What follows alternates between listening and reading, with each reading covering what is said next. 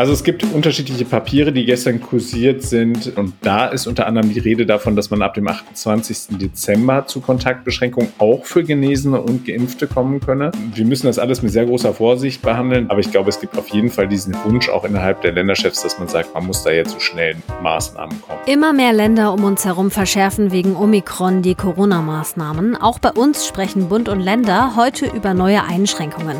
Welche wahrscheinlich sind, das besprechen wir in dieser Folge. Bonn Aufwacher. News aus Bonn und der Region, NRW und dem Rest der Welt. Und wir gucken auf den Rassismusvorfall beim MSV Duisburg von Sonntag und die Reaktion, die es darauf schon gibt. Ich bin Wiebke Dumpe. Hallo zusammen. Schön, dass ihr zuhört. Bald ist ja Weihnachten und die Geschenke, die bringt, na, genau, der Weihnachtsmann. Und der ist hier im Aufwacher zu Gast. Nicht heute, sondern am ersten Weihnachtstag. Und dafür sammeln wir heute noch eure Fragen. Erlaubt es alles, was ihr schon immer vom Weihnachtsmann wissen wolltet. Das Ganze schickt ihr uns dann am besten per Mail an aufwacher.rp-online.de. So, und jetzt starten wir in den Bonn-Aufwacher mit den neuesten Meldungen aus Bonn und der Region. Die Omikron-Variante breitet sich aus. Am Montag meldete das Gesundheitsamt der Stadt Bonn 13 bestätigte Infektionen im Stadtgebiet. Dazu kamen noch fünf Verdachtsfälle. Unter den Infizierten sind bisher sechs Reiserückkehrer. Dabei kamen je zwei aus den USA und Namibia sowie eine aus dem Kongo und aus Südafrika. Bis Montagmittag konnte das Gesundheitsamt in elf der 13 Infektionsfällen alle relevanten Kontaktpersonen ermitteln, wie Stadtsprecherin Barbara Löcherbach mitteilte. Eine weitere Kontaktpersonenliste sei noch in Bearbeitung, ebenso wie ein weiterer Infektionsfall. In Quarantäne befanden sich am Montag elf Personen mit bestätigter Omikron-Infektion und 25 enge Kontaktpersonen. Zwei Personen mit bestätigten Infektionen konnten die Quarantäne verlassen, nachdem ein PCR-Test negativ ausgefallen war. Der Untersuchungsausschuss des Rheinland-Pfälzischen Landtags hat seine Beweisaufnahme im Ahrtal gestartet. Der Untersuchungsausschuss Flutkatastrophe soll die Abläufe der Hochwassernacht klären und mögliche Versäumnisse prüfen. Dazu besuchten Abgeordnete am Montag die Orte Schuld, Hönningen, Altena, Dernau sowie Bad Neuenahr-Ahrweiler und Sinzig. Der Besuch im Ahrtal sollte die Frage klären, welchen Einfluss die topografische und geologische Beschaffenheit auf die Flutkatastrophe am 14. und 15. Juli hatte. Durch die Unwetter wurden 134 Menschen getötet und tausende Häuser beschädigt oder zerstört. Es geht bei dem Untersuchungsausschuss auch darum, politische Verantwortlichkeiten für womöglich zu späte Warnungen in der Flutnacht zu klären. Laut Georg Wieber, dem Direktor des Landesamtes für Geologie und Bergbau in Rheinland-Pfalz, könne das Festgestein im Ahrtal nur sehr wenig Wasser aufnehmen. Bei einem Landregen sei das nicht problematisch, aber bei einem Starkregen wie Mitte Juli könne das Wasser nicht rasch abfließen. An den Steilhängen habe das Wasser kaum die Möglichkeit, im Boden zu versickern. Ein Vater aus Bonn kritisiert die Regelung zu Lolli-Tests in Kitas, denn verpflichtende Lolli-Tests in den Kitas in Nordrhein-Westfalen gibt es derzeit nicht. Der Bonner Vater hält die Ansteckungsgefahr für zu hoch und lässt seinen Sohn daher zu Hause. Sowohl an Familienminister Stamp sowie an Oberbürgermeisterin Dörner hat der Vater bereits geschrieben. Die Lolli-Pool-Tests sind in Nordrhein-Westfalen lediglich ein freiwilliges Angebot. Das NRW-Familienministerium sieht dafür keine sachliche Rechtfertigung, Landes landesseitig wurde bewusst auf eine Verpflichtung zur Vornahme der Tests verzichtet, um allen Kindern den Zugang zum Kindertagesbetreuungsangebot zu ermöglichen, äußert sich das Ministerium. Die Aufnahme eines Kindes dürfe nicht verweigert werden, wenn sie einer Diskriminierung gleichkomme, Zitat, ohne dass es dafür eine sachliche Rechtfertigung gibt, heißt es. Unterstützung erhält der Vater von der Gewerkschaft Verdi, die das Kita-Personal vertritt. Einen Lichtblick für den Bonner Vater bietet immerhin die Impfung für Kinder ab fünf Jahren. Nach der Impfung würde er seinen Sohn auch wieder in die Kita schicken. So, das war's aus Bonn und der Region, aber wir bleiben beim Thema Corona.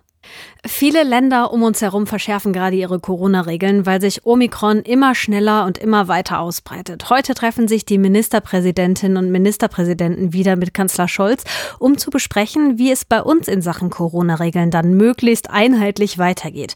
Was da auf uns zukommen könnte, das steht in einem Vordruck zur Ministerpräsidentenkonferenz und den kennt mein Kollege Maximilian Plück. Hi Max, willkommen im Aufwacher. Hallo, grüß dich. Erstmal vorweg, um Weihnachten müssen wir uns ja alle keine Sorgen machen. Gesundheitsminister Lauterbach hat ja am Sonntag schon gesagt, dass es keinen Lockdown wie in den Niederlanden geben wird an Weihnachten. Das ist eine klare Ansage für die Feiertage. Aber wie sieht's danach aus? Müssen wir mit sowas wie einem harten Lockdown rechnen? Also dafür müssten zunächst einmal überhaupt die äh, Voraussetzungen geschaffen werden. Und wir erinnern uns ja daran, dass wir diese pandemische Lage von nationaler Tragweite gar nicht mehr haben. Und da müsste dann halt eben doch der Instrumentenkasten nochmal deutlich erweitert werden, um einen echten harten Lockdown dann auch rechtssicher hinzubekommen, einen bundesweiten. Aber du hast es ja schon gesagt, Omikron ist auf dem Vormarsch und da muss man schon große Sorgen haben, zumal wenn man sich nochmal durchgelesen hat, was der Expertenrat von Bundeskanzler Scholz dazu gesagt hat. Ja, die wollen ja ganz konkrete Gegenmaßnahmen haben. Eine könnten Kontaktbeschränkung sein. Was ist dazu in Planung? Also es gibt unterschiedliche Papiere, die gestern kursiert sind äh, zu diesen Beschlussvorschlägen. Das kennen wir ja von den Ministerpräsidentenkonferenzen, dass dann da auch immer verschiedene Arbeitspapiere vorher schon mal die Runde machen. Und da ist unter anderem die Rede davon, dass man ab dem 28. Dezember zu Kontaktbeschränkungen auch für Genesene und Geimpfte kommen könne. Und das würde dann bedeuten, dass man sich im privaten Kreis nur noch mit zehn Personen treffen kann. Wir müssen das alles mit sehr großer Vorsicht behandeln. Möglicherweise ändert sich dann nochmal die Zahl derer, äh, die das betrifft. Aber ich glaube, es gibt auf jeden Fall diesen Wunsch auch innerhalb der Länderchefs, dass man sagt, man muss da jetzt auf jeden Fall zu schnellen Maßnahmen kommen. Okay, aber klar ist ja schon, große Silvesterpartys wird es in Nordrhein-Westfalen in diesem Jahr nicht geben. Das hat Ministerpräsident Wüst ja schon klar gemacht. Ich habe aber noch einen anderen Punkt. Wegen Omikron sind ja auch die Quarantäneregeln jetzt strenger. Auch Geimpfte müssen als Kontaktperson Personen in Quarantäne. Wenn sich jetzt immer mehr infizieren und immer mehr in Quarantäne müssen, droht uns dann zum Beispiel im Gesundheitswesen oder bei der Feuerwehr, Polizei oder sowas, sowas wie ein Kollaps? Also da sind alle jetzt sehr, sehr stark alarmiert und meine Kollegin Antje Hünning hat da mit den NRW-Krankenhäusern gesprochen und die haben gesagt, also sie brauchen drei bis sechs Tage, um die Station freizuräumen, Reserven zu mobilisieren und Isolierbereiche im großen Stil zu schaffen, wenn dann Omikron über sie hereinbricht. Aber auch die Polizei und die Feuerwehr sind dabei, eben entsprechend das Thema anzugehen. Also da gibt es Notfallpläne, die werden jetzt äh, auch nochmal überprüft. Da geht es beispielsweise um Schichtmodelle, dass man sagt, man hat drei Gruppen, die man da einteilt, fährt ein Zweischichtsystem und hat sozusagen ein, eine Gruppe immer noch in der Hinterhand, die dann man einsetzen könnte, wenn es dann halt eben eine Schicht mit Omikron getroffen hat. Also da ist vieles in Vorbereitung und das steht auch in der Beschlussvorlage drin, dass sich eben diese äh, Betreiber von kritischer Infrastruktur, dazu zählen ja beispielsweise auch die Energieversorgung dazu, die Wasserversorgung und so weiter, dass die jetzt alle nochmal genau reingucken, ob sie gut genug aufgestellt sind, wenn es halt eben zu großflächigen Quarantänen kommt.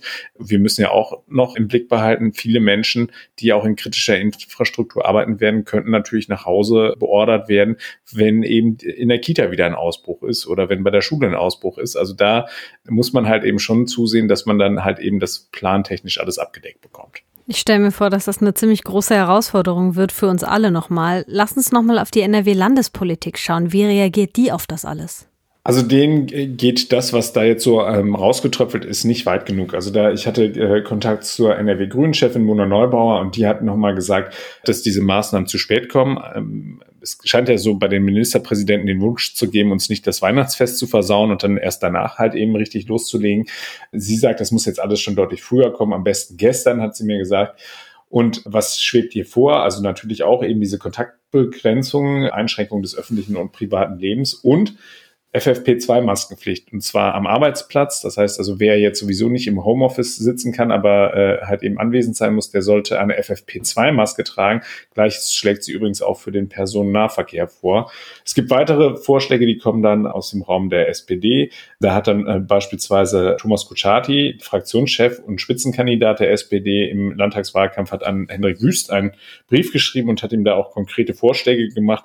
Da hat er unter anderem die Absage größerer Sport- und Unterhaltungsveranstaltungen gefordert. Im Indoor-Bereich an den Schulen müsse ab sofort auch über die Weihnachtsferien hinaus jeden Tag getestet werden.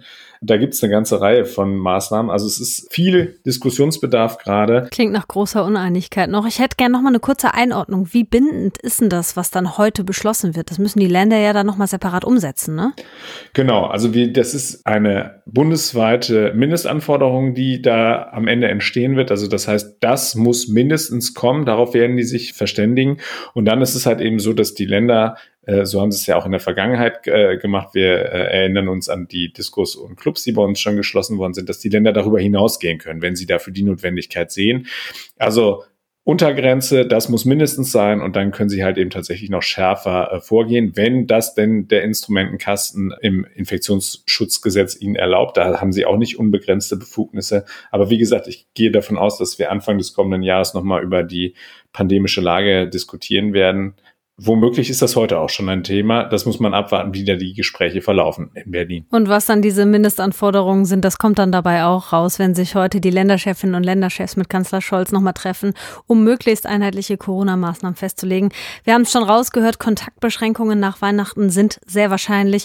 Und der Rest, ja, der wird dann im Laufe des Tages klarer. Die Infos hatte Maximilian Plück. Ich danke dir. Sehr gerne. Jetzt ein ganz anderes Thema, aber wie ich finde auch ein ziemlich krasses. Es geht nämlich um Rassismus. Am Sonntag wurde das Drittligaspiel MSV Duisburg gegen VfL Osnabrück in der 33. Minute abgebrochen. Der Grund? Von einem Zuschauer hat es offenbar Affenlaute gegeben, mutmaßlich gerichtet gegen den Osnabrücker Spieler Aaron Opoku. Es ist das erste Mal im deutschen Profifußball, dass ein Spiel wegen Rassismus abgebrochen wird. Marc Latsch aus der Duisburger Lokalredaktion hat die Reaktion auf den Vorfall zusammen zusammengetragen und spricht jetzt mit mir drüber hier im Aufwacher. Hallo Marc. Hallo. Ganz klar ist ja, von allen möglichen Seiten gab Solidaritätsbekundungen. Wer hat da so was zugesagt? Das fing beim Verein an. Natürlich war beim MSV Duisburg die Stimmung dementsprechend sehr schlecht. Ein Sprecher nannte den Vorfall auch einen Tiefpunkt der Vereinsgeschichte. Aber es ging auch bei der Politik weiter. Also Duisburgs OB Sören Link hat sich nochmal ganz klar von Rassismus abgegrenzt. Ministerpräsident Henrik Wüst lobt die Reaktion vom Verein und den Fans, die am Steuern auch ganz ihre Meinung dagegen geäußert hatten. Und das ging auch bis hin zu Bundestagspräsidentin Bärbel Baas, die ja auch selbst bekennender MSV-Fan ist und deswegen das Ganze auch sehr intensiv begleitet hat. Dass ein Fußballspiel wegen Rassismus abgebrochen wurde, das ist ein absolutes Novum. Aber so einen ähnlichen Vorfall, den hat es letztes Jahr schon gegeben. Bei einem Spiel zwischen Schalke und Hertha BSC, da wurde der Hertha-Spieler Toro Nariga mit Affenlauten beleidigt und Schalke musste dann 50.000 Euro Geldstrafe zahlen. Was sagst du, Marc? Warum wurde das Spiel damals nicht auch abgebrochen? Also der DFB hat relativ hohe Hürden für einen Spielerbruch. Es gibt da einen sogenannten Drei-Stufen-Plan. Das heißt, wenn so diskriminierendes Verhalten äh, vorliegt im Stadion, dann wird zunächst mal das Spiel unterbrochen. Es gibt eine Stadiondurchsage. Dann geht's wieder los. Wenn es weitergeht, gibt es noch eine Unterbrechung, wo die Spieler in die Katakomben gehen sollen. Und erst im dritten Fall, so die Lehrmeinung, gäbe es einen Spielerbruch. Das heißt, wenn man sich daran gehalten hätte, wäre wahrscheinlich auch das Spiel jetzt in Duisburg nicht beendet worden. Und das ist natürlich dann auch für die Schiedsrichter relativ schwer, da wirklich drastisch durchzugreifen und dann auch ungern derjenige will, der übertreibt. Aber in dem Fall finde ich es wirklich mal die richtige Entscheidung, um wirklich mal ein Zeichen zu setzen dagegen, dass sowas eben nicht geht. Aber meinst du nicht auch, man hätte schon früher mal zu dieser dritten Stufe, also dem Spielabbruch, kommen müssen? Also es ist natürlich immer das Problem, man muss überlegen, bei diesen drei Stufen, das, das geht ja alles über eine lange Zeit hinweg. Und wenn dann zwischen diese Durchsagen sind und Leute werden dann irgendwie auch dann isoliert oder aus dem Stadion geschmissen, bis es dann mal wirklich so weit ist, dass ein Spiel abgebrochen wird, das ist wirklich ein sehr langer Zeitraum. Und bislang war es dann quasi, wenn man das eher passiv auslegt, hat es dann eben immer nicht gereicht. Aber natürlich gab es bestimmt auch schon Fälle, wo man hätte sagen können, man macht den Spielabbruch, da hat nur dann wahrscheinlich die Courage der Beteiligten eben dafür auch nicht ausgereicht, um das wirklich durchzuziehen. Okay, ja, die Debatte um Rassismus im Fußball, die dauert also an. Wie würdest du denn diesen Vorfall hier jetzt einordnen? Ja, zunächst mal muss man ja sagen, es ist jetzt der erste Spielabbruch wegen so etwas im Profifußball, aber Amateurfußball hat es sowas schon viel zu häufig und viel zu regelmäßig gegeben. Da gab es auch schon tätliche Übergriffe auf Spieler. Also es ist wirklich ein Problem, was auch in unteren Ligen sehr immanent ist.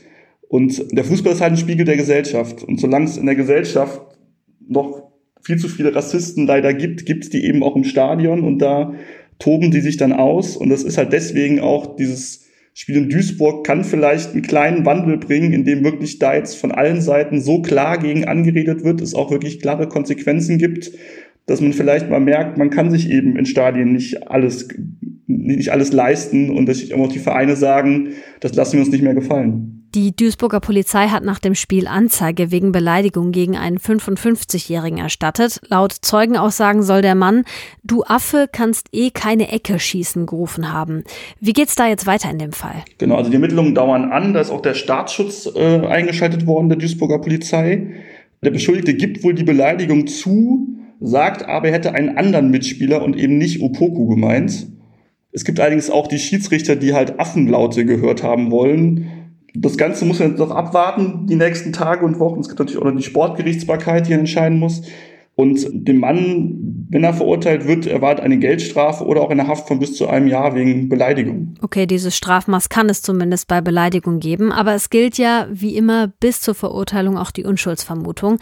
Das Spiel stand zum Zeitpunkt des Abbruchs 0 zu 0. Jetzt gibt es ja drei verschiedene Szenarien, wie das Spiel trotzdem noch eine Wertung bekommen könnte. Kannst du mal erklären, welche das sind? Genau, das hat prinzipiell immer gleich beim Spielabbruch. Entweder es wird für eine der beiden Mannschaften gewertet oder es wird eben neu angesetzt.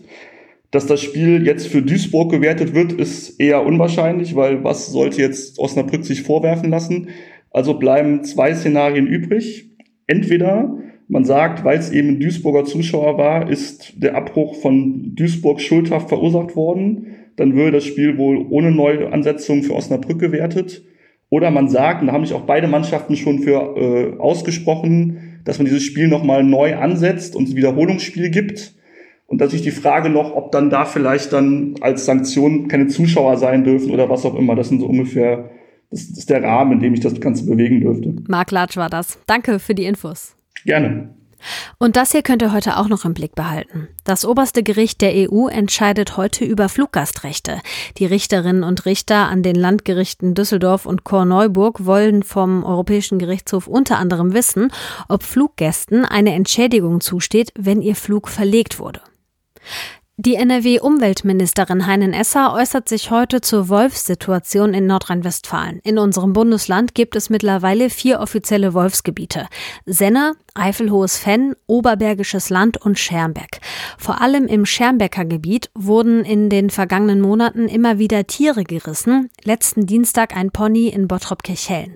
Viele Tierbesitzer fordern von der Ministerin endlich klare Ansagen, wie sie ihre Tiere richtig schützen können. In Düsseldorf und in Köln tritt heute das temporäre Waffenverbot in Kraft. In einigen Zonen sind Waffen dann immer freitags und samstagabends und vor Feiertagen und an Karneval verboten. Das Verbot gilt in Düsseldorf für die Altstadt und in Köln für die Ringe und die Zülpicher Straße. Die Polizei kontrolliert das stichprobenartig. Wer gegen das Verbot verstößt, muss mit hohen Bußgeldern rechnen. Schauen wir noch kurz aufs Wetter. Es wird wieder kälter. Der Tag heute startet noch mit Wolken. Später kommt dann die Sonne wieder raus bei maximal 3 Grad. In der Nacht gehen die Temperaturen runter auf bis zu minus 9 Grad. Kann also glatt sein morgen früh. Und morgen wird es dann ähnlich wie heute, nur mit ein bisschen weniger Sonne. Das war der Aufwacher am Dienstag. Ich bin Wiebke Dumpe und ich sage Tschüss, bis zum nächsten Mal. Mehr Nachrichten aus Bonn und der Region gibt's jederzeit beim Generalanzeiger. Schaut vorbei auf ga.de.